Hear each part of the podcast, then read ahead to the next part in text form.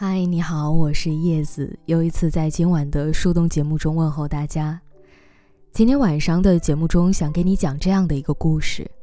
这个故事所讲的这个话题，我想在国家疫情的这段期间，每个人都曾思考过吧。前段时间，微博热搜上面有一个话题叫“疫情结束后，你最想见到谁？”不知道我在问这个问题的时候，你的心里。或者说你的脑海里有没有浮现那个人的影子呢？那今晚我想要把这样的一个故事讲给你听，名字叫《疫情结束，我要立马见到你》。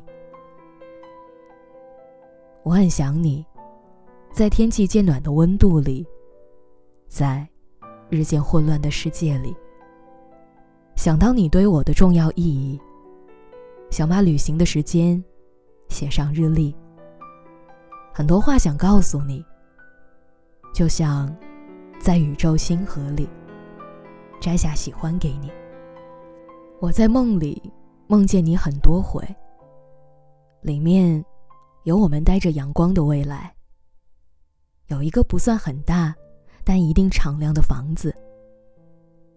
我们会养一只肥肥的猫，我会每晚躲在你的怀里安眠，每天早上。一起互道早安。后来醒来，我发现自己的眼角湿了。翻过身，空荡荡，没有你。之前在留言区看到有个人说，我曾经发了一句晚安给他。那天晚上醒来看了七次手机，就是那种可怕的朦朦胧胧的意识。梦里，都梦到他好像回了我的消息，然后意识带我从梦境里挣扎出来，立马去翻手机。你看，这大概就是思念入骨髓，连梦境都不愿放过吧。我的一个高中同学大风，他用我的手机号给他的前女友打了一个电话。电话通了以后，那边传来特别好听的声音，问：“你好，谁呢？”大风没讲话，我对着手机说：“你好啊，新年快乐。”大风就这样听着我和他的对话，说不出话来。挂了电话后，他说：“谢谢你，帮我祝他新年快乐。”我说：“你不是想他吗？怎么又不说话了？”大风说：“五年了，我还能说什么？我不指望他能够回来，就是想听听他的声音，起码这样，不用想他想的发疯。”我曾经问一个朋友：“思念至极是什么感觉？”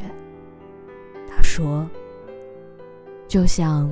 失去控制情绪的能力一样，身边到处都有对方生活过的气息，脑海中都是他的笑容和模样，他的影子无处不在，做什么事情都不能集中精力，会分神，会提心吊胆的担心，整个人会散发出重度抑郁症患者的气息，身体像被抽走了骨头。只留下肉体倒在原地，哭不出来，讲不出话来吧。我思念一个人到极致的时候，会在半夜起来，拿起笔，在本子上写很多想说的话，然后放进抽屉里，仿佛什么都没有发生过，又好像发生过一样。有时候对一个人的喜欢，或许可以放下。但是对一个人的思念是很难放下的，因为我们谁也不想放过自己，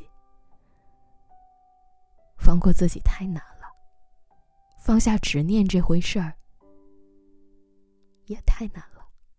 好多人叫嚣着时间能够治愈一切，可是只有真真切切喜欢过几年之后，才会发现治愈真的没有那么简单。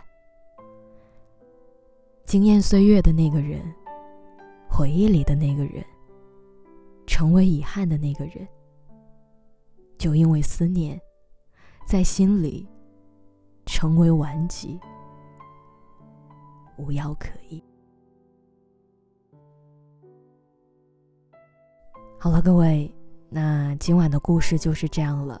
如果你听完这个故事，心底真的有一个人特别想见的话，我希望在疫情结束之后，你就马上去见他吧，别让生命里有太多的遗憾。